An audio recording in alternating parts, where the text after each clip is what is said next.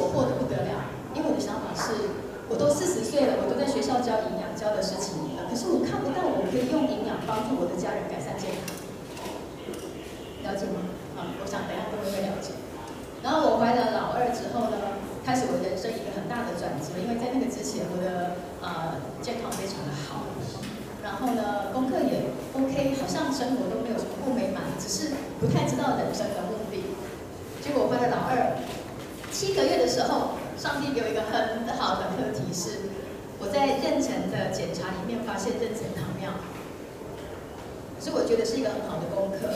因为妊娠糖尿，所以让我开始把我在学校呢，呃，教学的那一套，真的可以用在自己的身上。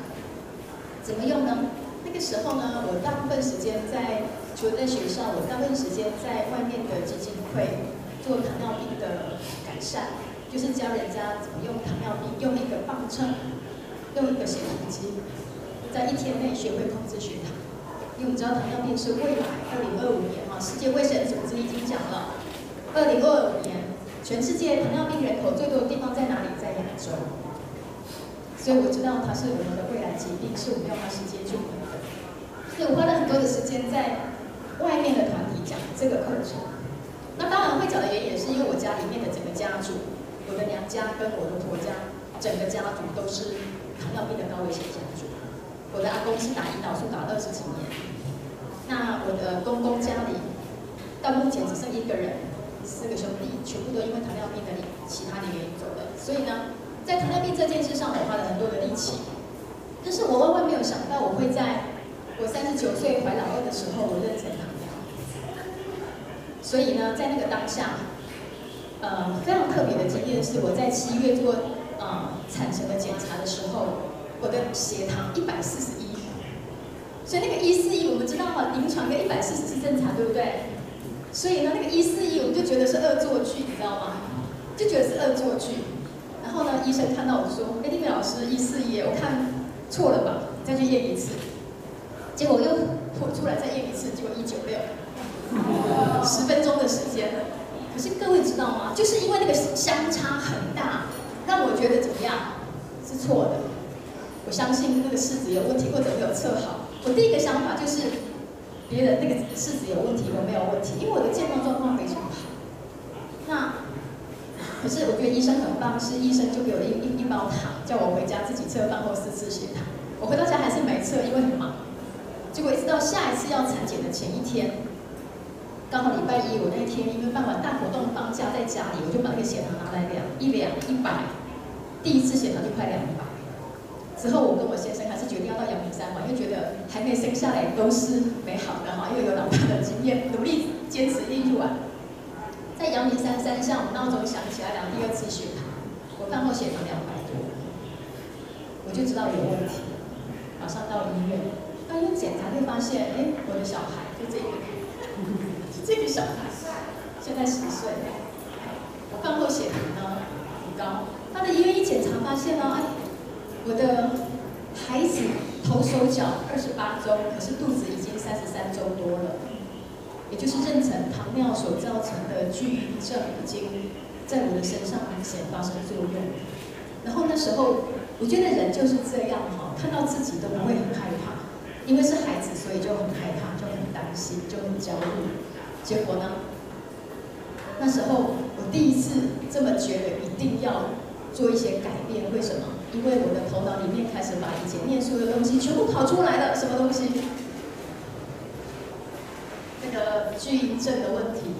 然后呢，妊娠糖尿巨婴症会有小孩的肺不成熟的问题，胃不成熟的问题，他就一个一个一个跳到我的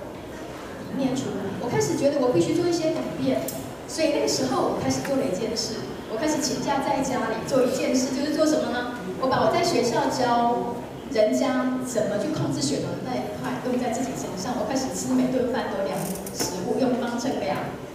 然后一天量七次血糖，然后就一个一个一个一个。结果各位知道吗？我只有两个月的时间呢，我就把我的血糖降到回到正常的状态，我的血糖就回到正常的状态。我的孩子本来头手脚跟肚子差五周，就变两周多，所以呢，我就坚信我一定要把工作停下来。结果我真的请，本来请了两个礼拜的假，我后来请了快两个月，在家里很安静，只做这一件事，就是面对我自己跟我的孩子，把专业、把老师这个头衔拿掉，成为一个妈妈的角色来关注我的孩子。就各位知道吗？我真的很感谢，因为我把工作停下来。各位知道吗？我就在要生的时候，呃，九个月左右的时候，有一天早上起来，我感觉我生完了，可是我肚子是大的。不对，不对的感觉。我到医院才发现，我的那个呃，已经我的胎盘已经失去供应的能力，啊，胎胎盘的问题，所以必须立刻开刀。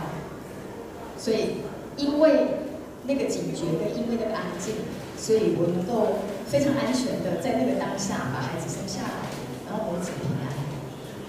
啊，就是胎盘的早期老化。所以我想，很多时候我们学了很多东西在我们的头脑里面，可是等到他用到孩子身上的时候呢，我们就会全部乱了方寸，或者不太知道应该怎么去处理它，这是很大的。然后再来就是每个孩子一不一样，每个孩子都不一样。那所以在那个老二的当中，我们讲嘛，因为高龄产妇自己状况很差，带孩子的状况很差，然后又整个一连串的事情，其实我已经完全忽略我的老大可能有状况需要我去带领，因为一路上我就觉得我老老大非常的好，非常的没有问题。可是就在我怀他的那个过程，我的老大在小一，结果天天联络簿都是满的，天天联络簿都是满的，就是红字，每天哦。然后我知道他一直有状况，可是我一直觉得我我自己在大学教书教了一二十年，我的想法就是我要给老师时间，我要给小孩时间，让他们怎么样磨合，因为新的适应。然后呢，他的老师是这个学校里头的那个资优国语资优的老师，也就是说。我的孩子是被很多家长的老师是被很多家长期待被教到的，因为小一、小二最重要就是国语嘛，对不对？结果没想到，我的孩子他是学习障碍里头的语文文字障碍，所以呢，他到了小一、小二遇到非常好的老师的时候，他能不能成为帮助？很难，因为他根本就飞不起来。然后对老师也是很大的阻碍，因为他是国语资优的老师。他是教到一个国语学不起来的孩子，所以我的孩子在那个小一、小二里面，整个的很大的挫折，很多很多的问题。但是因为那个时候我的自己的身体状况非常的不好，然后又带着老二，二十四小时，几乎是可以说叫做乱七八糟的状态。我完全没有去考虑到我的老大发生什么事情，我只有觉得我要一些等待。一直到小二的时候，我的老大，老二一岁的时候，我才有比较安静的心去看我的老大。然后呢，我就发现他。真的有一些状况，他除了身高呢完全停滞发展之外呢，他看他有一些呃学习上面的问题是看不见的。我开始发现老师讲的事情的确有一些状况，然后呢，我就开始儿心科开始看儿心科，然后看了儿心科就发现，哎，这个儿心科医生说他是 ADHD 过动儿，然后下一个医生说在边边可能是也可能不是。可是因为语言表达不是还不是很好，再看看，就这样子，过了接近两年的时间，在那个两年当中呢，发生了什么事情呢？我开始带着他到各大医院就医，开始看，啊，就是开始看孩子到底发生什么问题。可是我看到的是，我看到的是我的孩子他的表达方式跟他平常的孩子不太一样。但是我看见的是，老师跟我看到的孩子的聚焦不太一样。举例来讲，啊、孩子常常跟我们老师常跟我说，孩子非常捣蛋。那举例来讲，这个金鱼跟煎鱼，这个是小一啊。我们在小一的时候，有一天呢，小孩考试回来，这两个字是错的。好，那当然是考听写。然后呢，老师就跟我说，老师考试的时候作弊。那我就回来问孩子，那孩子就跟我说，老师念的时候呢，这个声音我听不懂，所以我问老师说是会喷水的金鱼，还是那个大眼睛的金鱼？因为“金”跟“针”这两个字，他没有办法非常怎么样，非常具体明确的分得非常非常的清楚。所以呢，我的孩子就选择用举手的方式问老师，你要考的是哪一个？是喷水的哦，还是大眼睛的？好，可是对对对老师来讲。可能就是捣蛋，因为我们长在一个学习环境里头，好，他就是考试，好，然后呢，那个上学的路上，我只有看到小小的一片天哦，这个也是当时我记得有一次我孩子在写国语作业的时候，他这个题目是点点点，只有点点点，然后呢，这个国语作业嘛，好，然后呢，我帮他看学校回家的作业呢，我就看到那个小孩写的这一句话。上学的路上，我只有看到小小的一片天。然后你知道吗？那个妈妈的心情就觉得他写出一句很有意境的一句话，我就很自然拿着手机把这一句话把它拍起来，就是我把它当家具，当一个很好的句子，然后把它珍藏。结果过了两天，发现回来作业被打叉扣了八分，老师觉得没有逻辑，理解意思？好，好，我用这个。这一个简单的例子来讲，其实我们看见的现在的很多特殊的孩子，不管是雅斯伯格哈，我们看到的这个呃很多很多高功能的，或者看到低张的孩子，看到注意力不集中的孩子，其实我们看到的这些孩子，其实呢，我都把它统称叫变形金刚，因为当你自己有这样的孩子的时候，你会发现，其实这些孩子。他都有一些东西很突出，可是有些其他地方有一些跟平常人显著的落差。然后他不会是一个注意力不集中，他可能除了他可能有这个，他他我刚讲变形就是他有很多项，他不会是一个注意力不集中，他可能除了注意力不集中呢，可能还有一点叫做触觉敏感，然后他可能有一点听觉有点状态，他可能这里有一点这个，那里有一点那个，然后是。几个一加三加五加七加九或在一起，可是你肯定要跟他怎么样相处？你可能跟他相处了一段时间，然后非常理解他，非常同理他，然后才把他的全部了解了百分之三十。你可能都还没有办法了解孩子的全部的状态。所以在这种状况下，你要怎么给孩子用药？你要给孩子什么解药？你要给孩子什么东西？孩子才能该在里面得到帮助。各位，在这样的状况下，我们可以给孩子什么样的帮助？如果我们不知道孩子的状况是什么好，所以就在这个过程呢，我开始发现我的孩子他的联络簿是写不起来的，他的整个铅笔盒的笔都是断掉的。怎么说呢？在那个过程当中，小学的这几年，我发现我们家的整个家庭情境是很糟的。我跟我先生常常在吵架，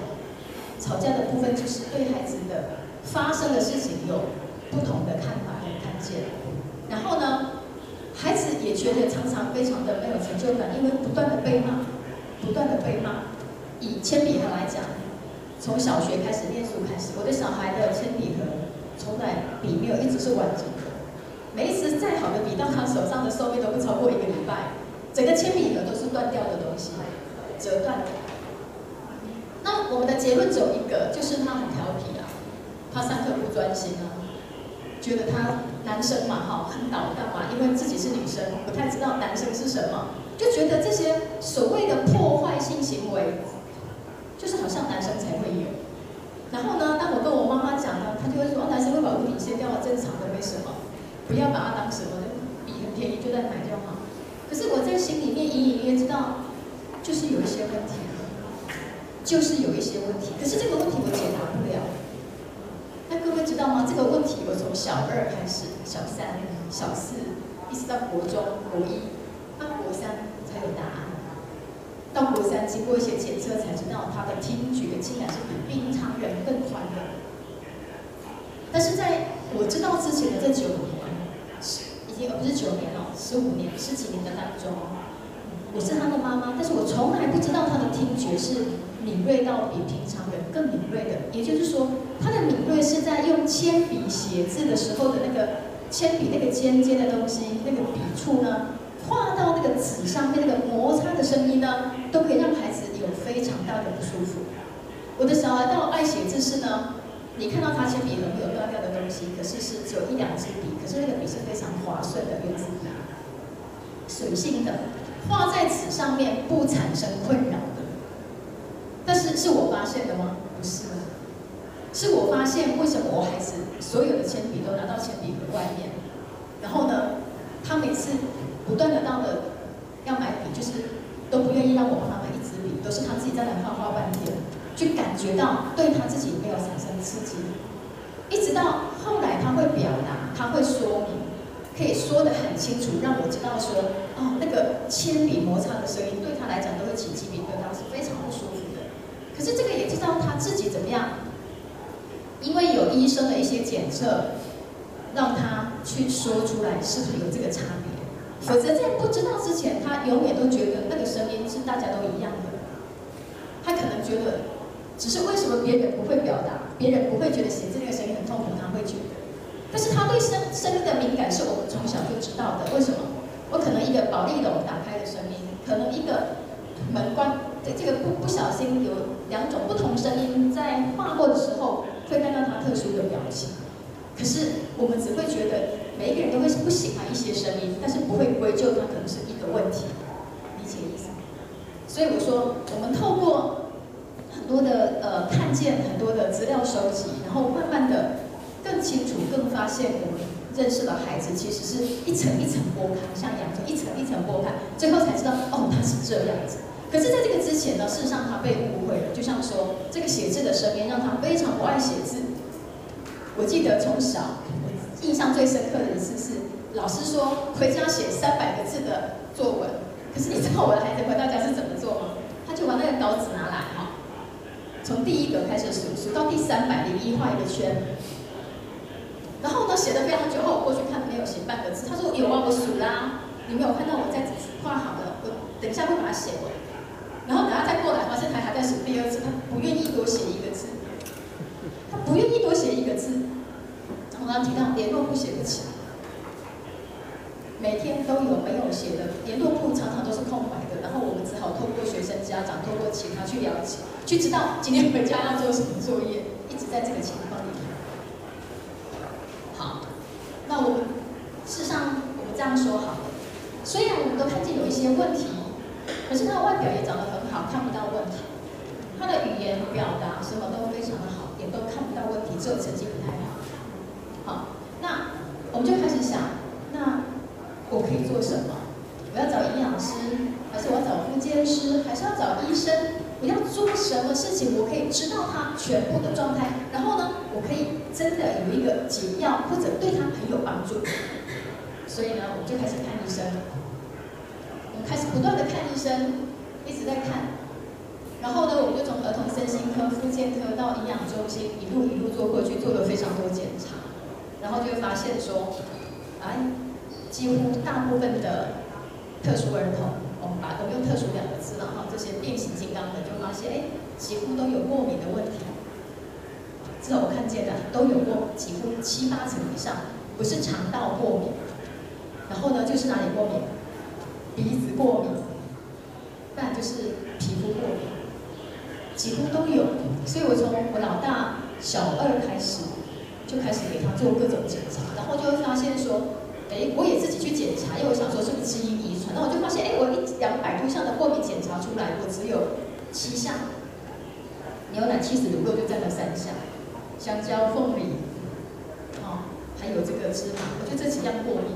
而且真的严重过敏的只有几样，哎，可是我的孩子一检查出来，那个过敏是全片的，两百多项里面有一百多项都在中高度过敏，我就想到我打吃什么，几乎是那一种状态，所以就一路上。经历过检查，经历过很多的事情，可是就是因为只有小二、小三，我们就觉得说那么小，我可以做什么？我要不要？我要不要一辈子都用药来让他成绩变好？那我们就回到回过过头来说，因为我一直在大学里面教营养，可是我幸运的都是教后段的，不是那么成绩前面的学生，所以就看到其实这里面后段学校的学生里头就有非常多这样子的孩子。那我在。一路上看到的孩子里面，用了十多年用药的孩子，用了八年、十年用药的孩子，在我的学生里面很多，我看见他们的变化，我就开始想，我有没有别的选择？因为我看到有人从三岁用到大三十、十七八岁，然后我看到这个僵化的脸，或者不太会表达的状态，我看到那个不稳定的状态，或者看到那个稳定里面没有开心的状态。因为我接触过非常多非常多的孩子，那我就在想，那我可以用哪一条路来带我的孩子？哪一个孩哪一个状态会对我的孩子会是最好的？所以那时候呢，我就去看了，我就去看了崔九崔医师，他是我研究所的老师，他做自然医学的能量。然后呢，我觉得他是一个很棒的老人家，他现在九十几岁了。他那时候是八十几岁，我带我的孩子去看他的时候，然后就测经络，测什么测非常多，测完两个小时之后呢，他就给我四个字：龙困浅滩。他就拿了一张白纸写了四四大四四个大字“龙困浅滩”给我，我就问我的老师说：“那我可以做什么？”龙困浅滩，可以做什么？我说这个是太不明确了，这个这个这个让我没有办法做事情啊，没有办法往下走啊。然后他说。所以他要大山大海啊！八十几岁的老教授就告诉我说：“龙困浅滩就需要大山大海嘛，所以你要想办法让孩子给他生长的空间，不要让他拘泥在那个一个空间里头，让他可以发展。”可是我想在台北国小，我有什么东西可以让孩子呢能够大山大海？我的想法是，我先让我的心有大山大海，能够容纳那个每天飞吗？每天投资，每天联络不满满的这个状态吧。我在想，我可以怎么样呢？结果非常有趣，那个是在九八年的十呃九七年的十月份，我的检查是九七年十月份，跟崔医师。结果呢，两个月后，我带糖尿病团体到台东的圣母医院。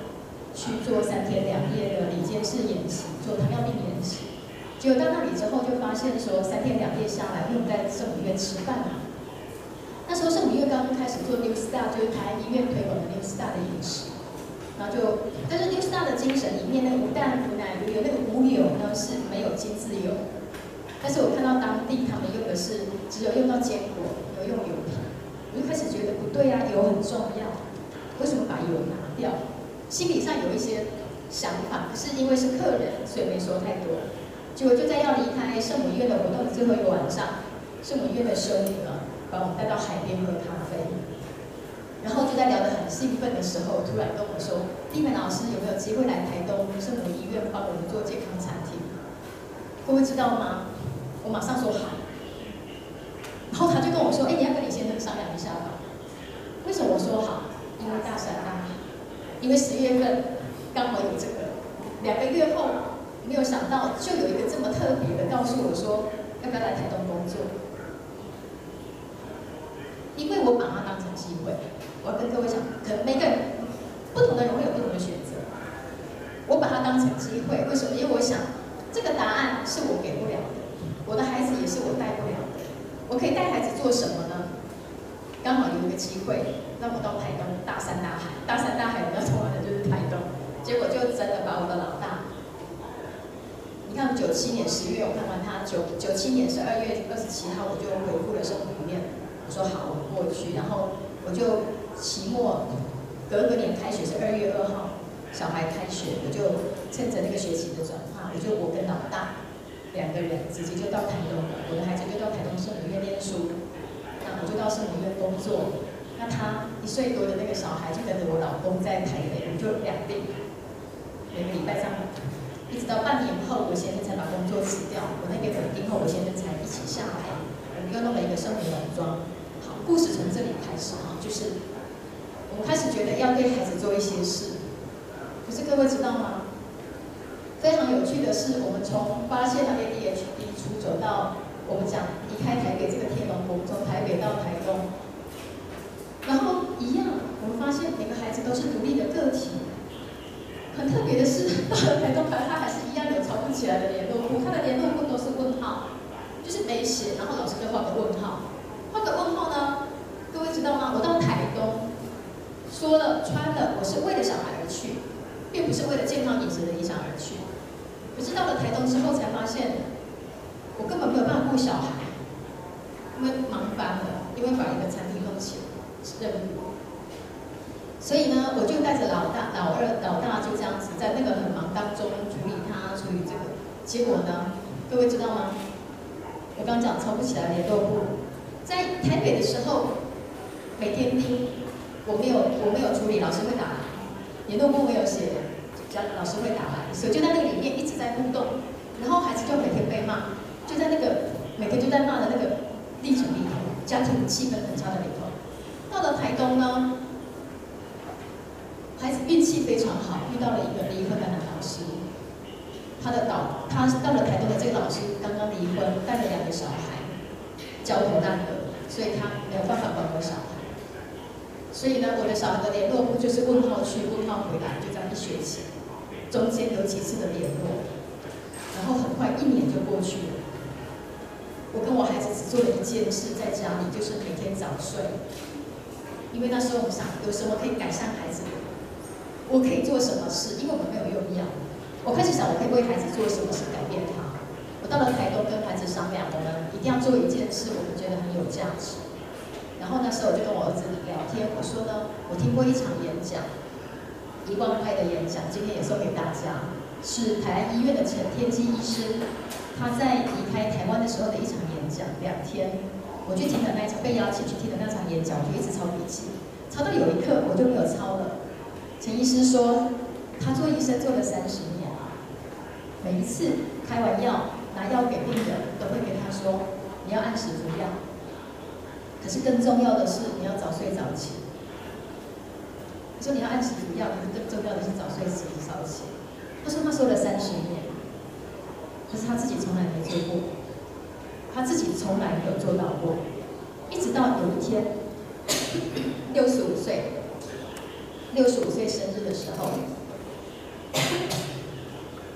六十五岁生日那一天，他在想，他可以做什么，对他自己是有帮助的。因为六十五那个六十五感觉是什么？老了。所以呢，他开始想，他要做什么事对得起自己，可以让自己更健康。然后他就想说，他这么多年来跟别人说要早睡早起，但他自己从来没有早睡早起过。所以呢，六十五岁生日那一天开始，他开始做早睡早起。各位要先早睡还是先早起？如果四个字母把它拆成两个字。来，赞成早睡的举手。五六七八九十，好，这样子早起的。一二三四五六七，好好，早起输了哈，要早睡哈。答案是错了，一定要先早起，你才会早睡。所以以后呢，不要再讲早睡早起了，要讲什么？早起早睡。为什么？因为晚上的诱惑不断嘛，晚上有太多太多诱惑嘛，做不完的事嘛，对不对？可是各位只要知道，你开始做早起两个字，你再开始练习做早起两个字，你就会发现到晚上你不用想要早睡就睡着了，你就不会失眠。不会有其他状况。我们到台东后的第一件事，我跟我小姨的第一件事就是我们晚上八点就把灯熄一半，然后九点就全熄睡觉，作业没写就不写。然后呢，然后就让自己呢，我就跟小孩说，晚上没写的都早上写。所以我们家非常准时的，晚上八九点就是睡觉。各位知道吗？一年后我的小孩长了十二公分。我从台北到台东。他从大班到小一到小二的那个很大的震荡当中，他没有长高，一公分都没有长。小二到小三到台东的那一年当中，长了十二公分，因为没有人管，没有人给他压力，爸爸也不在身边，老师又有状况，联络部又是乱七八糟，所有学习全部停滞。我们看见的是没有学习，我们看见的是我们没有给他学习。我们没有给他帮助，我们只给他什么？他很轻松嘛，因为爸爸在台北，妈妈忙餐厅忙翻了，然后老师很多问题，然后他自己就得到自由，各位知道吗？然后就在那个当中，他长了十二公分。更重要的是，在那一年当中，我自己发生了很特别的一件事。认识我的人大概都知道，我在三十岁。二十几岁的时候，额头就有满满的扁平疣，就是有一百七十几个点。所以呢，一路上我用掉的最多的化妆品就是盖斑膏。不管到哪里，我就要把这一百七十个斑把盖掉再化妆。可是各位看到我现在一滴都没有，对不对？都没有，没有做过任何手术。我只是到台东，九八年二月到台东。我先生九八年九月把工作辞掉到台东的时候，有一天突然跟我说，突然就这样子。你去做了什么手术？啊，你用用雷声还是用什么？怎么都不知道。那我吓了一跳，他跟我说：“哎，他不相信我没去做手术，可是我真的没有做任何动作。可是因为可能近视的关系，再加上然后台东非常忙碌关系，也没有习惯化妆，我已经不太习惯，因为眼镜拿下来看不到，洗完脸也不清楚。然后他已经是一个你不太会去注意他，因为他已经是你生命的一部分了，所以你也很少。”想到说要去关注他还有几颗，当我现在跟我说，哎，我这里都没有哎，就是洗完澡没有化妆的状况下，我真的吓了一大跳。要跟大家分享的是，睡觉是一件非常重要的事。如果你真的很认真去把睡觉这件事做好，特别当你上了年纪后，你会发现，当你身体开始有一点点不好的时候，通常睡眠就会呈现出来。你开始没有办法睡得很深沉。开始没有办法怎么样，觉得一觉到天亮的时候，好像身体是完全舒畅的。其实你的身体已经出状况了，所以要把睡眠搞好是一件非常重要的事，可以让你的身体的其他地方，还有整个家庭生活，可以有一个全新的带动。我觉得我到台东，这是我最大的收获之一。我的小孩在一年当中长了十几公分，然后呢，第二是我的扁平有不见了，我接下来还有很多的惊喜。那。很感谢的是，我刚刚提到的，呃，要特别跟大家分享的一个部分是，当我们看见孩子的时候呢，用药是最简单的，就什么都不要做，孩子好像就稳定了。可是呢，你会发现孩子还有其他的东西，其他的层面是你必须去做的跟关心的，而且是可能很难用具体的文字这些说出来。就是你会发现孩子有很多的面，这个面呢，一个一个面，一个面，一段一段不断的被展开。他会，你会看见不同孩子的面相，所以在小三、小四，我非常感谢他遇到一个跟我们一样有状况的孩子，所以呢，我就对这个孩子呢，我很感谢这个老师，然后这个老师也跟我有多次的聊天，他觉得对我的孩子很抱歉，因为他觉得他是一个转学生，可是他又有学习障碍，可是他好像对他什么事都没做，可是没有想到他这个什么都没做的肯定，让孩子因为没有被标签，不像在台北的时候的被标签，所以呢，孩子得到自由，交到朋友，然后重新建立什么自信。主要提到一个点是，当我们今天孩子有特殊状况的时候，其实每一个个体他都有他所长。啊，每一个人他的这个能力是高高低低，所以呢，我们平常人能力都在普通，所以就被淹没了，所以没有问题。但是当一个孩子他有特别能力的高，某个能力的特别的低，在那个高低相间里面，很容易就被看见、被标签。啊，就像我的孩子，就国语英文很差嘛，其他很好，所以他其他科目考很好的时候，就可能被归类为作弊，了解吗？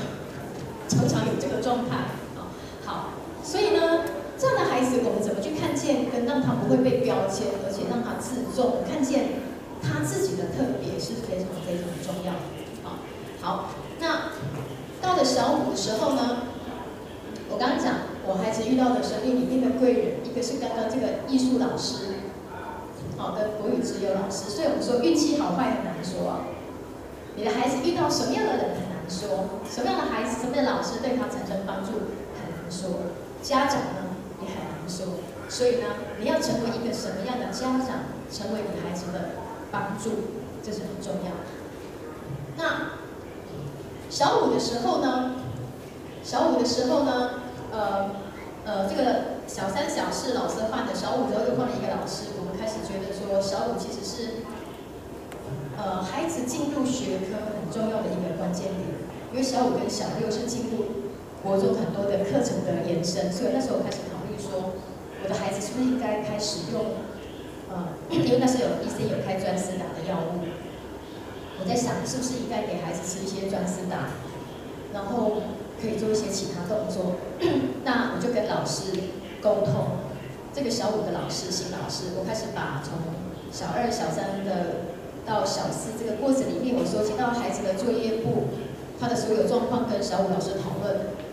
然后呢，结论就是这个孩子呢，常常丢三落四，东西没带，写的作业没带，该带的作业没没没交，常常丢三落四，丢三落四，他生命里面几乎是一个司空见惯的事情。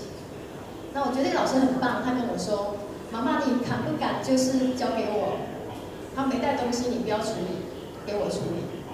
我说：“OK。”他说：“怎么处理？”他说：“你先不要管，我跟孩子沟通。”觉得老师很棒，他跟孩子的沟通结果是，他知道孩子的弱势在语言，所以他说，以后孩子作业没写，我就在学校让他再写一次；没带就在学校再写一次，因为你没带嘛。那因为他语言弱，所以就需要更多的练习，所以他没带，你就让他学校再写一次。但是没带有一些处罚，对不对？老师跟他的条件的谈法是，你没带东西就要写抄课文十遍。那我孩子也也很那个，就是啊，最讨厌的事就是写字。就要跟老师不断沟通，沟通的结果是跑操场八圈。我孩子跟老师的沟通结果是跑操场八圈。各位想想哦，我当我看到那一张纸啊，孩子从学校拿回来一张纸，上面是跟老师的约定：东西没带，跑操场八圈；哦，作业没带，跑操场八圈。然后家长要签名，我就跟我的小孩说，跟老师说三圈就好。你说你趴圈怎么跑得完？因为我们知道孩子常常没带东西，常常忘东忘西呀、啊。结果我孩子跟我说：“妈妈，本来是课本十遍呢，我谈了很久，谈每天都跟老师谈，每天一直谈，谈到现在才是操场八圈，你签名就好，我自己负责。”我就签了，然后就交回去。各位知道吗？之后真的我就不太有花太多力气，我就是每天晚上看作业，每天陪他。可是我的做法是，我知道孩子语言能力弱，容易有错字。所以我不会给孩子非常多的作业，我的做法是这样的，就是当孩子考试完或者写完文字方面有错的东西，我会只拉出那些错的东西，在平常的生活当中突然来一句，哎，负责的负责的写，我当做我忘了，请孩子写给我看，然后他写错了，他就会去查字典，因为单点他的印象会变深刻，但是我不会让孩子。一次考二三十个，然后又错一堆，所以会花很多的时间帮助他，用这样的方式把语言的能力把他拉起来。然后到了小六要毕业的时候，我在学校刚好要离开台东回台北，啊，因为小孩国小毕业，我就要回台北，然后台东的餐厅跟农场也差不多，我应邀到他们上学校讲了一场三十分钟的用习惯养健康的演讲，结果演讲完了下离开，校长就陪我走路，讲一句话，他说他当了三十年校长，他从来没有看过一个孩子那么乖，每次就会在操场跑操。我不想要哭，孩子我真的是，我那个时候才，我才突然懂了，因为那是两年前的约定，我早就忘记了这件事。然后呢，我才知道我的孩子这两年来还是有很多的没有带作业，很多很多的，只是呢，他所有那个没有带的那个八圈，记在黑板上的八圈，他都用下课去还老师，所以他只要有时间就去跑操场。可是各位知道吗？就是因为他去跑操场。为什么要跑操场？在学校最好的运动就是跑操场，因为没有其他的工具是很安全的。他因为跑操场，所以呢，运动的这件事让他可以专心，因为他无法专心。但是因为他要大量、很大量超乎我们正常人的运动，他才能够帮助他把他这个过动跟不能专心的这件事克服。可是我们家长很难能够真的自己就。把时间抽出来，就是陪他运动，运动到他能够不吃药的那个运动量，我们做不到。可是这个很棒的老师，很聪明的老师，用了一些技巧跟方法，让他自然而然的去还那个永远跑不完的八圈。但是他很骄傲的告诉我，他在毕业前把那个八圈跑完。也就因为那个每一天的好几圈，所以让他完全在五六年级还是没有用到任何的药物，可是他可以上课可以专心学习。更重要的是，他本来有扁平足，所以他一一路上就经常在跌倒。小孩子经常在跌倒，因为他不是双边扁平，他只有一边扁平，所以从小你就会发现常常膝盖有受伤，因为走路不小心就跌倒。可是因为那个处罚八圈呢，让他那两年当中，因为很多的运动、很多的跑步，让他能够熟练那个扁平足的状态，所以不再跌倒，而且跑到班上前三名。所以我们讲，有时候呢，我们可以因祸得福，是因为你不同的选择跟用不同的方法。所以我们常说，嗯，对孩子来讲，什么是最好？就像到今天，这个小孩已经高中了，可是他还有个状况，在他不同的年龄会表现出不同的状况，需要我们去担心。接下来我谈他进入了国中，进入了国中之后，我就知道开始有很多的 IEP 哈，还有很多的学习历程的这些。啊，所谓的孩子的评估，我们孩子一直到国三那一年，非常状况已经到非常严重了。因为到国中的时候呢，回台北之后，呃，我看见了运动对我的孩子，如果我选择不用药的这一条路，我选择的这条路，我必须让我的孩子的运动达到一定，然后让他的饮食、让他的睡眠都要达到正常以外的标准。所以呢，我的小孩小国一的时候。他就大量运动，我们的大量运动是让他去打羽球，一次打三个小时，然后那三小时里面有两小时是要做很多的体能运动，才能够去做一个小时的喜欢的羽球，也就是这个老师的训练是要很多的呃跑步啦、交互蹲靠这些所有的体能训练之后才能打羽球，所以他的国一过得非常的 OK，就是上课情形也很 OK，什么都 OK。到了国二的时候呢，运动开始减量。然后他又遇到开始抽高啊，有一些状况啊，然后呢，你就发现他开始运动开始减量到一个的时候，他的状况就出来了。还等我开始不断的又要开始跑学校，觉得很多年不曾跑学校的经验已经出来了，开始跑学校。我刚开始发现，哎，孩子有一些我们不太能处理的问题，因为在学校的状况，你开始发现他从。睡两个钟头变成睡三个钟头，开始开始进入冬眠状态，开始上课都在睡觉，叫不起来，因为学习对他是很痛苦的事情，所以他最好的方式不影响别人的方式就是趴着睡觉，他就一直在睡觉。可是这个睡觉这件事对老师来讲是非常困扰的，对其他同学也是困扰的，他就开始从前面的位置被排到最后面的位置。那我就觉得，那我是不是应该开始要用药？因为他一天睡五个小时，在学校八个小时睡五个小时，然后只有下课时间下来，然后又遇到国二跟国三，结果我们开始选择，所以呢，我国二下学期我们开始又进入了小二的那个历程，我们开始又开始跑儿心科，开始跑复健科，然后各大医院从三种跑到阳明医院，跑到五幼幼，跑到你所认识的所有跟儿心有关的，开始做各种评估跟检查，结果到了国二、国三。下学期，所有检查结果全部出来，然后送了一张十二年国教特殊安置的孩子的特殊证明，就是一串很长的病名，叫做 ADHD 兼知觉动作异常。好，那我要跟各位讲的是，我们没有办法在一个医生看到孩子的全部。当我看了第一个医生，医生跟我说说吃专思达，第二个有第二个药物，第三个告诉我其他问题，然后再建议我看一下。要看一下附件我就在那个过程里面，我开始，然后就发现了几个状况，有很多以前不知道的答案，全部就被解开了。在那个过程有很多的检测，这里我要讲的是一个很重要的重点是，我刚刚提到，在两千年的时候，我第一轮逛医院的时候，其实很多东西找不到。可是这二十年过了十五年后，请问在这个领域的进步有没有非常多？其实是非常非常多的，很多在两千年那个过程。我做的一轮的检查，或者带孩子看见的很多东西是。可是经过一二十年的变化，很多的研究，很多的评估出来了。所以我刚刚提到的，我们的孩子的听觉异常那个广度的评估出来了，视觉追踪那个异常的评估出来了，知觉动作智能的评估的东西出来了。他有没有更多的选择？知道他真正的问题在哪里？有。结果各位知道吗？我最震撼的一个启动一份报告是，我小孩那时候十四岁做的检查，可是呢，他的这个腕关节，这个这个这个地方，我现在转到了这个腕关节这个地方的能力，他十四岁，但是这个地方的能力只有八点多，不到九岁的能力，但是他的这个部分，肘关节的这个部分是正常发展的，也就是说，为什么他一直很排斥写字这件事呢？因为对他来讲，写每一个字，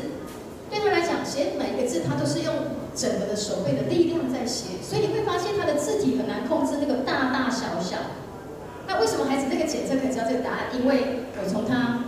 大班小一、小二到小六的所有写过的文字，我都在每个阶段留了一些，呃，留了一些他写的东西留下来。所以在未来的检验过程里面，有很多这些历程的记录，可以帮助医生在做一些评估、判断或复健科的各各式各样的检查里面，更能够综合的去找到他的状况，和更清楚的知道他应该给予的帮助是什么。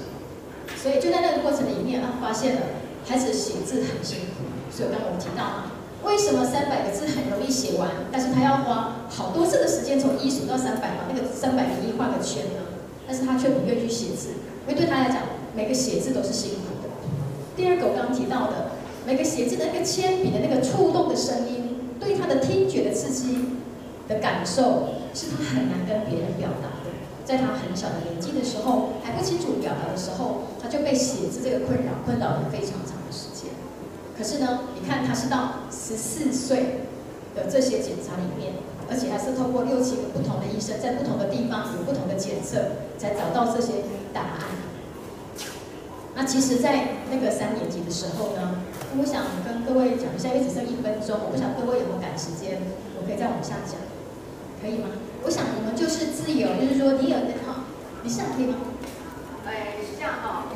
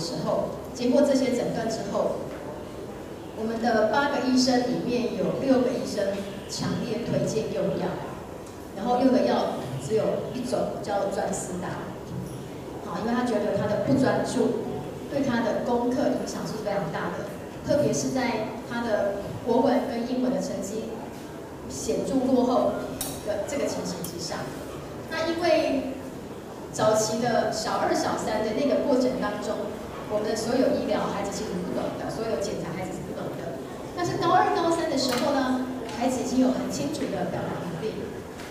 所以那个时候医生开药的时候，一开就是三个月。那学校也要我们开药，那补习班呢，更是要我们吃药。哈，我的补习，我们的补习班是还告打电话告诉我没有吃药，不要来补习，然后他觉得无法控制孩子。啊，学校的老师也跟我打电话要吃药，所以最后我们在高二、高三上要下的那个阶段，我们开始打开第一罐药物，专思达。那这个是我孩子选择。他要开始吃药，因为他觉得没关系，我就吃一小段时间嘛，先考好成绩，上好学校，我就停止。那我也从支持的角度，让我的孩子开始用药，所以我的孩子就开始用药。我孩子用药的第一天，非常深刻的是，他晚上回来给我的表达是振奋的。他告诉我说，他觉得很不一样，他上课都没有睡觉。完全都没有睡觉，而且可以非常专心听课。他觉得那个感觉很棒，他觉得他自己很棒。好，第二天他还是很认真用药，这是难得的，让我看见的是，他不用被催迫，不用我提醒他说：“哎，你要吃药。”他会自己把药带着，很认真的吃它。然后呢，第三天老师打电话给我。他跟我说蔡成俊有一些变化，他最近没有睡觉，而且状况还蛮好的。我开始觉得，我开始觉得我错了，各位知道吗？我开始想说，我是不是错过了给孩子用药的时间？我是不是没有更早给孩子用药？我开始想这一件事。那个礼拜大概是我生命里面今天很特别的一个礼拜，因为我不敢跟孩子问太多，因为我看到孩子有一些。正向积极的表现让我看见，可是一个多礼拜以后，哎，我发现我孩子不太对劲。然后有一天呢，在半夜一点多，他起来找我，他跟我说：“妈妈，你可不可以跟我，我我我跟你，他很吞吐，他告诉我说，我觉得你感觉很好，我成绩变得很好，我知道你会很高兴。”他说他会，他知道这个成绩很好，老师很高兴。他也会，他觉得 那个很高兴本身让他觉得，他觉得因为我们我跟爸爸成绩都不错，啊，爸爸也是台大毕业，啊，成绩也很好，他觉得他好像这样比较像我的孩子。我孩子跟我讲这样，他说他觉得他的表现，他那个被称赞的感觉，让他觉得他比较像我的孩子，因为有好的表现。然后他就说了，可是他说他这个礼拜他的便当都没有吃。便当都吃两三口，他就吃不下了，所以他都在学校就把它倒掉，都不敢带回来。他说他其实都不想吃东西，就是完全没有食欲。然后那个时候是发育明显的阶段，他从一百五十几、一百六十公分左右变到一百六十八，就在那一年当中，在国二跟国三的那个阶段。那其实我们花了两三个小时的沟通，慢慢引导他。我问他说：“ 那这个不吃饭的本身，有没有办法逼自己？”多至少吃一点，啊，你不要用感觉去吃饭，你用分量来吃饭，你就便当是吃半个嘛，你不吃一个，你吃半个。我就跟他讨论，你不用这种方式，然后去改变嘛。但是我没有用你要不要吃药或者不吃药来评断他，影响他的选择，因为我觉得他已经到了可以选择的那个时间点上面。就最后他跟我讲了一句话，那时候是晚上两点半，他跟我说：“是妈妈，我觉得我的身体里面住着另外一个人。”这个人我不太认识，所以我每天都觉得我好像有双重的人格。但是这个人住在身体里面的这个人是我不认识的。他说怎么会这样子？那个时候才用药不到十天。那我就跟我的孩子说，其实我那时候是很害怕的，对我来讲，因为我没有学药物，里面我只是学营养。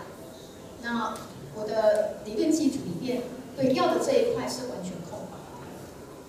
我只是想说，从妈妈的角色，我怎么去对他的这个反应，可以给他最直接的帮助，或者可以帮助他怎么办？所以就在那个当中，我花了两个多小时引导他，最后他告诉我这一句话。所以我就跟他讲说，妈妈觉得成绩很重要，但不是全部。我没有跟他讲成绩不重要，我告诉他成绩很重要，可是成绩不是全部。可是我觉得你的表现只有国语跟英文要加强，其他都还 OK。那我们是不是来想国语跟英文，用什么方法来让它更好？那用药这件事，我觉得你可以再尝试几天看看。但是我没有逼迫你一定要用药，你去感觉一下这个感觉是什么。然后我才知道他自己。不是用医生的一颗用药，他偷偷的用了很多颗，因为他觉得一颗感觉不错，两颗应该会更好。各位知道吗？好，所以他只有前三天用一颗之后，每天两颗，因为他感受到那个想要被称赞跟想要被肯定的那个感觉。其实那时候我非常非常的难过。也就是说，我们知道孩子想要有一些表现，让我们去看见。可是其实他够不到的那个高度是他够不到的，或者那个能力对他来讲是困难的。就像说我们看见了他那个手腕发展的时候，知道写字对他来讲那么的困难，可是我们却没有发现他的指尖并没有困难。所以在国二、国三的那个检查里面，我们就看见他的个手腕发展写字很困难，他必须用手肘或者时间的力量，我们就开始给他打电脑。本来我们是拒绝孩子用电脑的，因为我觉得孩子一旦用了电脑，就会沉迷在游戏的世界里面不能自拔，可能他会，我们总是往坏的地方一想，再想再想。可是就在这个过程里面，我开始跟他的特教老师沟通，他其实一直都没有进特教班，他就是都在正常班级上课。好，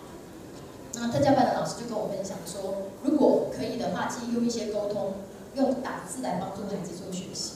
所以他开始大量的运用他的。这个手指头的能力，因为手指能力是 OK，是正常的。这个地方是十四岁，是这这个地方发展产生问题，所以他开始在国三的下学期开始大量的运用。所以在那个过程里面，用药的过程里面，他告诉我说：“妈妈，我可不可以作业先用电脑打，当做练习？”然后他就开始停停了用药，停了两个月后，他是慢慢从两颗停一颗，一段时间后，他就跟我说那个感觉不见了。之后，他告诉我说，他可不可以不要用？好，那我告诉他，你可以自己选择。可是呢，如果你不用药，你不想要有那个身体有两个人的感受，那你就必须做一些事情。啊，你就必须做一些事情，就像你必须回到你的运动，不是三三三，不是运动三十分钟三天，你可能需要更大量的运动，你必须去做到没有理由，没有借口。所以他又回来参加了俱乐部的运动，好让自己能够真的不受风雨侵袭。他又回来开始做运动，后来开始用练习跟学校沟通，申请用打字的方式去完成他的作业，所以他的成绩的部分就慢慢有起色。所以我觉得那个帮助的部分是刚提到药物可能是其中一种选择，可是孩子没有办法因为药物就解决他全部的问题。你必须把他的问题一一的怎么样找出来，找出来之后呢，怎么办呢？可能他还需要一些协助，而且还需要一些耐心跟毅力去完成，把这件事情去做克服。所以我们讲说，这些孩子都是变形金刚的开始，他们都是变形金刚是，他可能有这个问题，但是又有另外一个状态，他有这个弱势，可是他有另外一个优势。我举一个例子，呃，最近我辅导的一个朋友，一个孩子，现在孩子进入小一，他其实在小二的时候就发现了问题，小二的时候啊，不，两岁的时候就发现问题，那个时候呢，他是。啊，几乎只吃馄饨一样食物，所以妈妈就带来上我的副食品课程，就教副食品怎么吃。那那时候是因为呃，我有很多的演讲是在讲亲子的营养跟副食品，让他来上这个课，所以后来我们开始沟通。原因是因为他的孩子在一岁之前，几乎所有副食品都不太能吃，都会吐出来，所以到两岁多的时候，几乎三餐都是馄饨，他只是馄饨一样，所以就会有很多的营养上面的问题。所以馄饨就是牛奶。然后到了快三岁，就发现另外一个问题跑出来，就是语言障碍，因为开始很多的发音发不出来。那其实我们发现了很多的孩子在三四岁后开始遇到语言治疗的问题的时候，就发现如果往前推，在小五个月开始到一岁的这当中，他们的副食品的发展历程其实就已经出现问题了。因为那个过程里面，我们的口腔从吸吮变咀嚼变吞咽是一个学习历程，不是天生的反射动作。可是现在很多的妈妈忙碌，就是给奶或者给梨状的东西，没有发展咀嚼吞咽，然后孩子又有先天这方面的做事，所以在前面问题就不断的累积。所以呢，到了三四岁，这个孩子全部在处理语言治疗，因为发音不 OK，没有办法有人际互动，所以三四年级的时，三四岁的时候一直在处理这个问题，但是都没有觉得孩子可能会有其他状况。但是到了语言差不多的时候，就发现怎么孩子开始眼睛一直在眨。不自觉的在眨眼睛，然后呢，也发现了有低张的问题，因为那口腔的问题，所以只吃几种食物，有些食物不吃，因为张力低。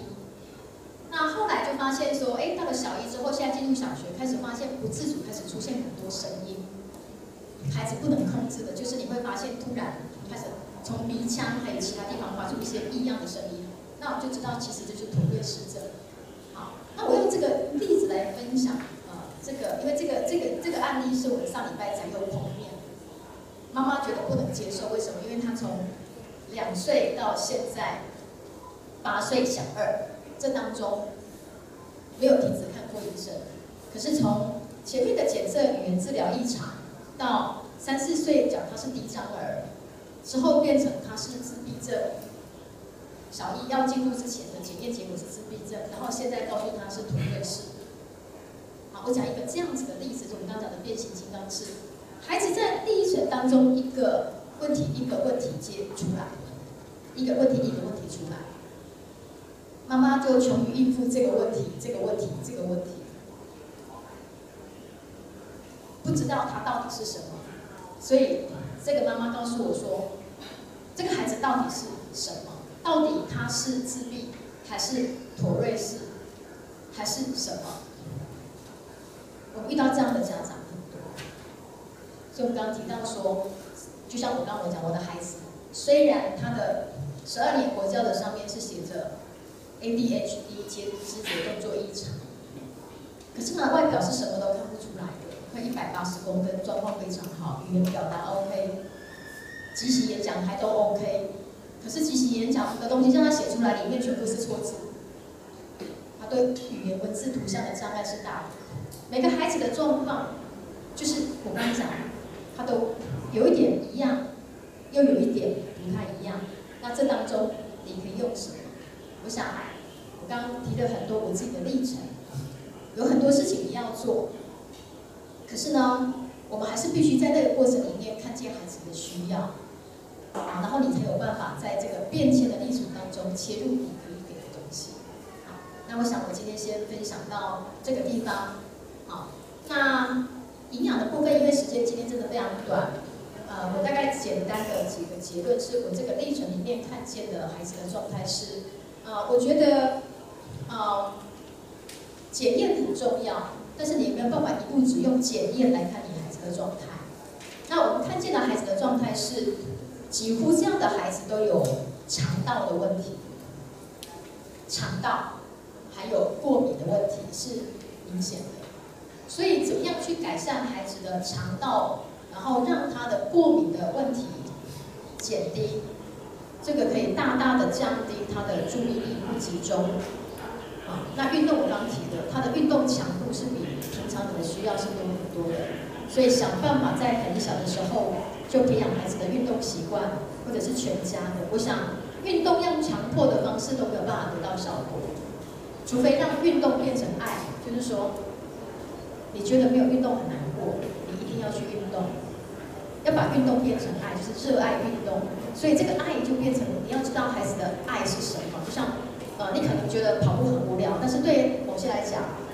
某些人来讲，就像我的孩子，他觉得我我我自己本身是对跑步觉得非常无聊的，非常不爱跑步的。我希望运动本身有点乐趣，所以我会觉得瑜伽很好，我会觉得有氧舞蹈很好。可是对我的孩子来讲，我带他去做有氧、去做瑜伽的时候，他都是不喜欢的，因为他的热爱是在那个大量流汗的感受，会对他产生一些帮助。所以我们没有办法把自己的药套在孩子身上，我们必须去帮助孩子找到他的药，他要什么，然后你去成全他，然后去协助他。那他那个兴趣出来之后呢，很自然的用那个药去让运动这件事情能够持续。好，这是第一个运动。第二个我刚刚讲睡眠，一定要先想办法让孩子能早睡。功课呢很重要。可是可以用一些其他的方式来完成哈，就像我刚刚讲，我的小孩八九点一定让他睡觉，真的无法完成的作业，早上因为五六点就会起来，可以再进行第二波，把家里的生活习惯改掉，让他能够真的，因为他们的睡眠时间会稍微比较长，每个孩子不太一样，我老二的睡眠非常短就够了，可是我的老大一直都可以，不叫他可以睡十二个小时，就是一直是在睡觉状态。然后呢，甚至会在学校的时候就在椅子上就掉下来，那种状况是常发生的。哦，所以可能你会觉得不会发生的事，但是对他来讲就是他的状态。啊，所以刚刚讲的运动强度的运动，足够的睡眠，啊，然后再来营养的部分，啊，几个目前的研究结果，啊，第一个肠道的健康，啊，所以呢一定要观察孩子的大小便。但是各位要清楚的是，从营养学的角度。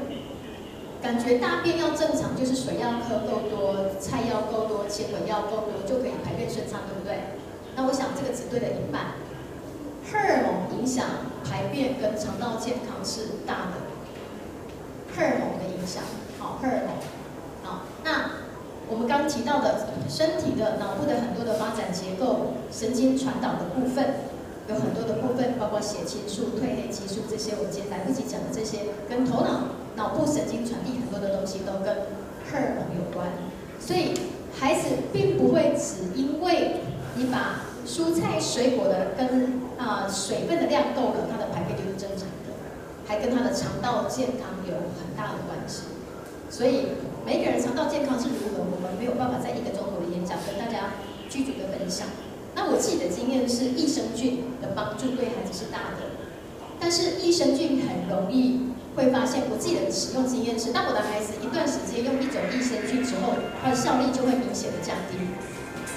所以我通常我给我孩子的益生菌会是三四种混合，就是像最近 LP 三三一段时间后，我就会改 AB。好，我用这个是大家敢听得懂、常常广告的东西，就是说你的益生菌可能要用几种益生菌去混合交替。或者一段时间就换一种益生菌，想办法用益生菌去帮助我们身体的肠道的益生菌有正向的繁殖，让它的益生菌总是处在一个正向的环境。因为肠道改变之后，你会发现孩子的整个过敏状况是会大幅降低。但是我刚提到这些变形金刚们，他们几乎都有不等的鼻子过敏、皮肤过敏。其他这些所谓的过敏症状，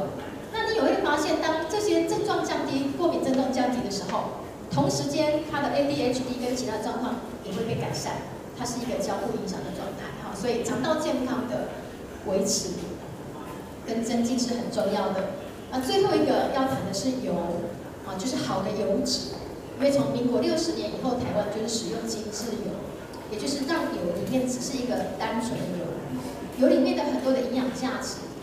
我们因为外食大量的关系，所以我们大概 omega 六的油会比较多，我们大概会忘记 omega 三。但是 omega 三呢，在我们的整个饮食里面是少的，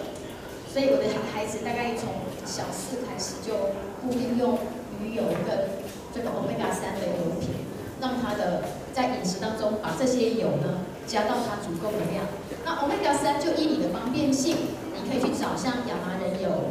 或者像呃紫苏，但是紫苏在台湾比较少，或者奇亚籽。那亚麻仁油大概是里面最容易找到，然后容易做补充的。那或者好一点的有品牌的鱼油，我觉得也是很推荐，因为在 omega 三的部分的强化，这些好的油品对它的健康帮助是大的。然后在整体的油品的比例里面，建议单元不饱和，这个比例稍微拉高。那什么是单元不饱和呢？就是苦茶油跟橄榄油这两种油，这两种油品的比例稍微拉高，好，然后饱和稍微拉低，然后把刚刚的欧米伽三加进来，让你的油品本身不要全部是外食的这些比较可能有风险的油品。那这个在对它的神经传导异常的部分会有很多正面的帮助。那我觉得这几个营养的部分是可以注意的。那呃油品好，然后再来到益生菌。那纤维的部分，几乎在所有报告里面都提到，其实除了纤维之外，蔬菜水果很大的部分是在它的植化素，就是我们讲的多酚。因为多酚这个 phytochemical 植物化学素，它可以帮助益菌成为益菌的食物，让益菌的繁殖变得。效能更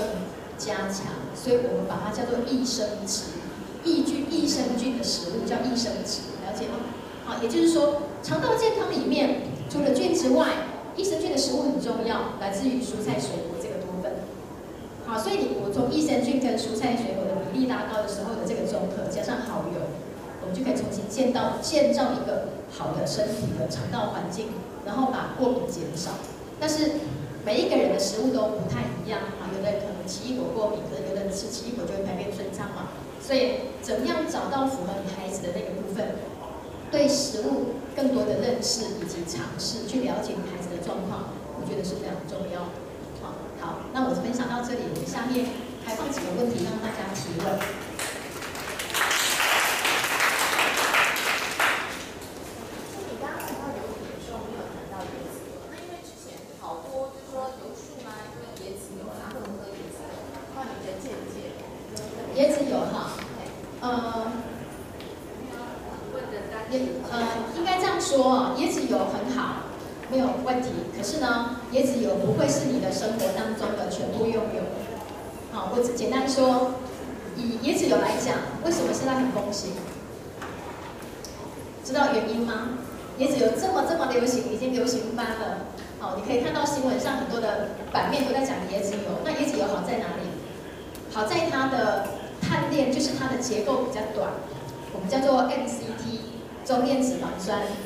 也就是说，它不用进入我们的所谓的乳糜化，就是大分子变小分子这个过程，因为它很短，它的碳就是八个、十个、十二个很短，所以直接进入身体的循环。好，甚至当你的最近非常流行的生酮饮食，就是呢，当你的淀粉降到一个程度的时候，你把油脂拉到一个程度的时候，酮体可以取代变成葡萄糖，帮助我们的脑部。所以呢，很多很多的的人开始谈到它的好，可是各位知道哈？呃，虽然它有这个好，可是它的饱和都不高，它很高。我们怕猪油怕的要死哈，因为猪肉、猪油啊饱和，可是猪油的饱和才四十趴，椰子油的饱和几趴？九十趴。所以呢，你担心猪油非常影响它才四十趴的饱和值嘛？猪油有九十趴，所以会鼓励大家不要用单一油品。所我家里的椰子油，我没有用椰子油，我有用椰子油，但是我椰子油只用在几个地方，我用来取代生活当中不好的奶油，就是反式脂肪。就像你平常抹面包的奶油有没有乳玛琳？它可能是植物油氢化做成的，那我就把这一些氢化的有反式脂肪的这一些油品的奶油把它拿掉，然后我就用。椰子油来抹面包，或者我用椰子椰子油，因为它在冬天的室温会变固体，我会把它挖起来做什么？我会把它挖起来呢，煎蛋，因为奶油炒蛋很好吃嘛。然后我会用椰子油做椰油虾，哦，椰子油放下去，放点胡椒粉，放点盐巴，虾盖上去四分钟，就是很好吃的虾子。好，或者炒菇类，我就只有在这几个食物当中，让椰子油变美食，让孩子吃。可是我不会把椰子油变成所有炒菜用椰子油，煮饭用椰子油，不会。我们还是需要其他的油品，也就是说，对油这件事来讲，我们的身体需要的是饱和脂肪，也需要不饱和。不饱和里面又有单元不饱和，有多元不饱和，也就是有欧米伽三，有欧米伽六，有欧米伽九。那我们必须。均衡，那这个均衡里面什么要最多？还是会建议欧米伽九要最多。欧米伽九就是单元不饱和，就是苦茶油跟橄榄油，它还是你的整个饮食的重要用油，是比例需要最高的。那欧米伽六对现在我们都吃沙拉油或者都外食的状况下，六已经都过量，所以呢，我们在饮食当中。稍微补充一下，Omega 三，啊，就像亚麻仁油、紫苏油、奇亚籽油这些油品，要了解意思吗？做部分的补充。好，那饱和油脂身体 O 不 OK？我们身体还是可以处理。可是如果你平常生活已经大鱼大肉，那你可不可以再用猪油？那铁定就不行。或者你的平常的胆固醇已经过高。已经有心血管动脉硬化的指数过高，当然饱和脂肪就不行。可是如果你跟我一样，几乎生活当中肉非常少，菜非常多的时候，你要用一点猪油然后炒炒来烹调，可不可以？当然可以啊，因为我有吃到几口肉嘛，所以呢，我的油脂本来就不是那么的足够的。那我就可以用一些猪油来烹饪一些所谓比较不好吃、纤维比较粗的菜。所以我只在纤维很粗的菜。不爱吃的菜当中，我就用猪油去让它变香、变软化，然后让菜的量变多，这样理解吗？所以我想，饮食很重要的部分，我们没有办法在这么短的演讲谈，是因为饮食有很多的食安的问题、加工的问题、法规的问题、品质的问题，它会变成是一个很综合面的问题。但是单单只切一个一两个面来讲的时候，它就很容易变成偏。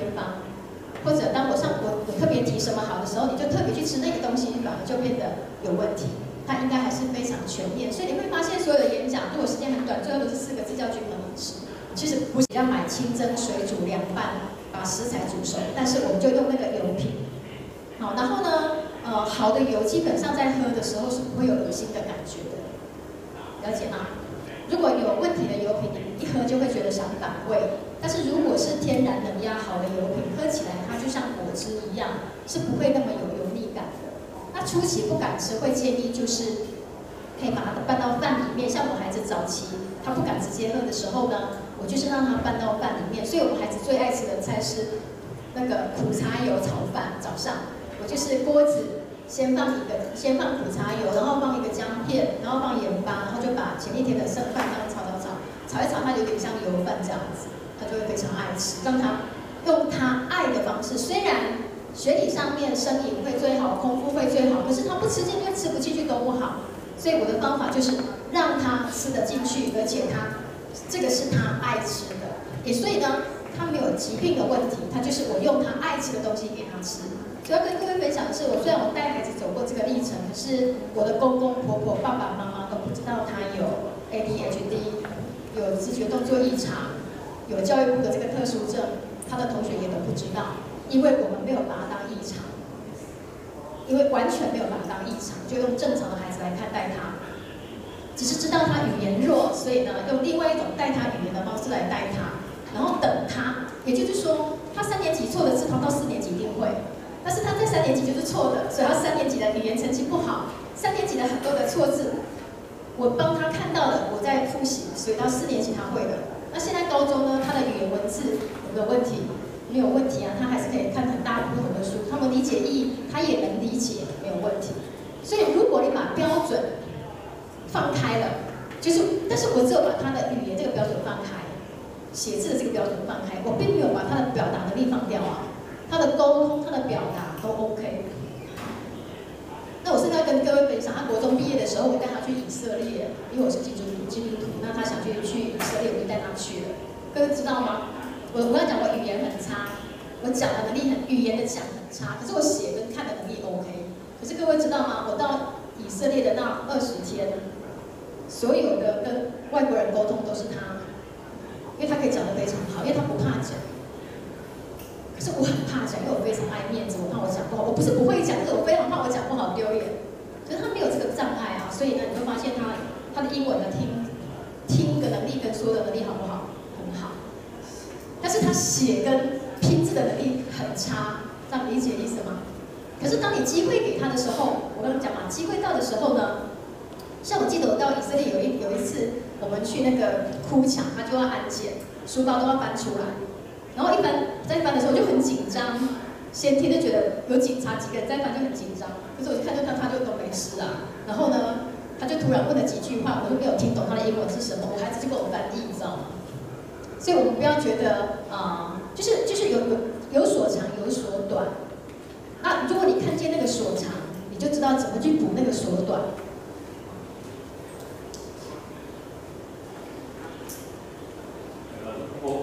这个麦克风，我用讲的。好。我我我想讲，就是一个现象啊，就是说，因为我我在启智学校当学哦，然后我看到了学生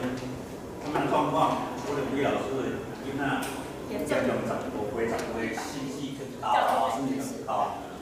因为我们常常看到，比如说一个啊到高一了，大学生；到高二，一高二生；一高三是贵啊生，啊第二个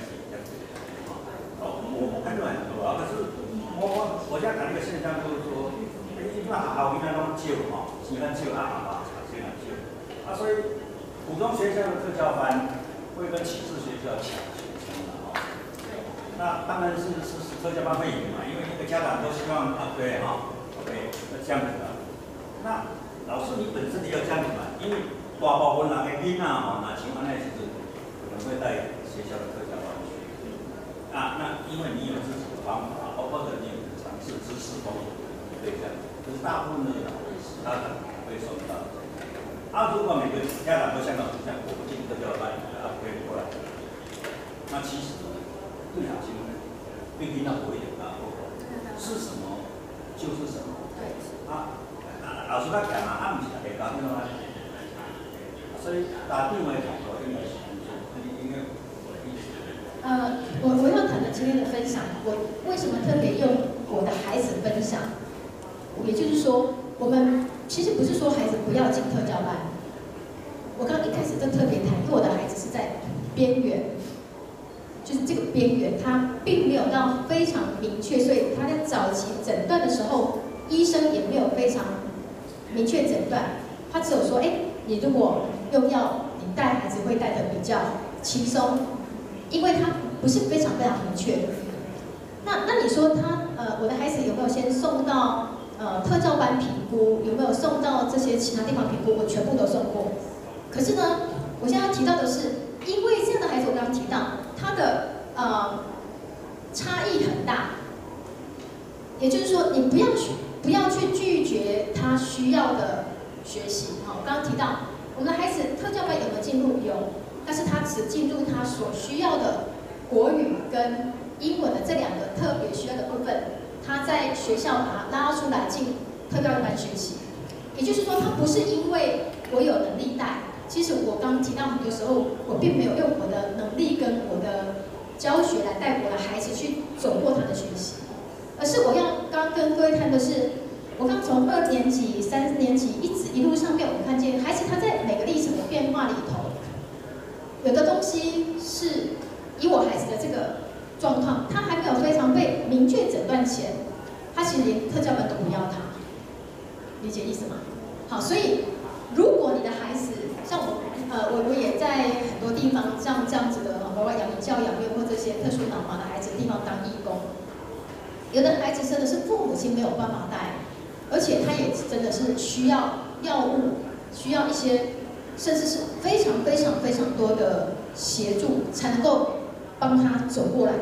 所以在那个状况下的药物必不必要？非常必要，因为它有它的重要性。但是我们担心的是，当孩子我们都还，我刚刚分享我个人经验是，当我们都还没有把孩子的全貌了解的时候，我可不可以很简单的就只用一个药物来解决它？不行，这是一个很重要的核心思考，对人权的部分。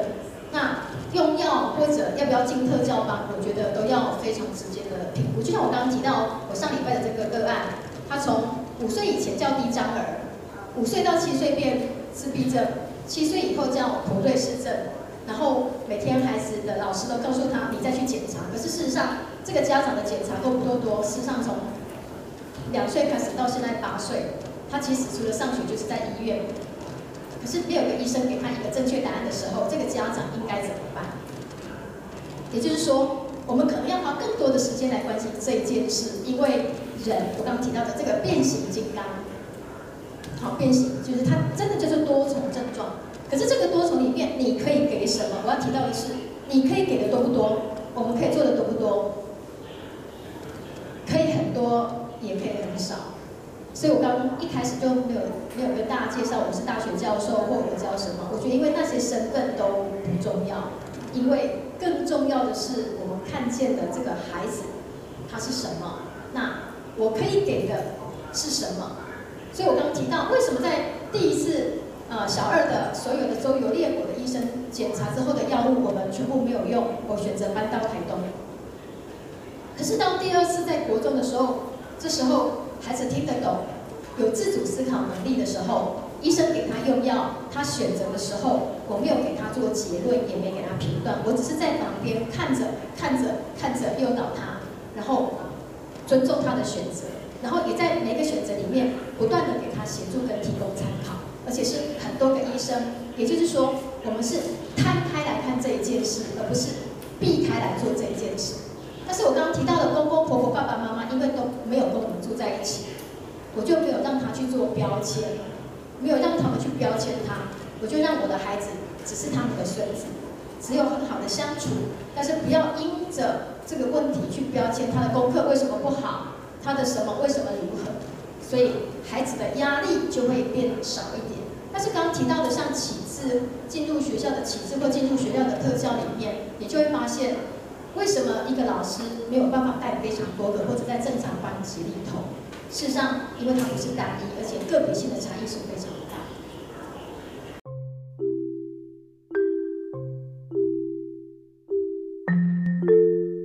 如果您知道您的孩子、亲戚、朋友、同事或邻居吃了精神科的药品，而出现严重副作用，或被不当对待，敬请通报光明人权协会。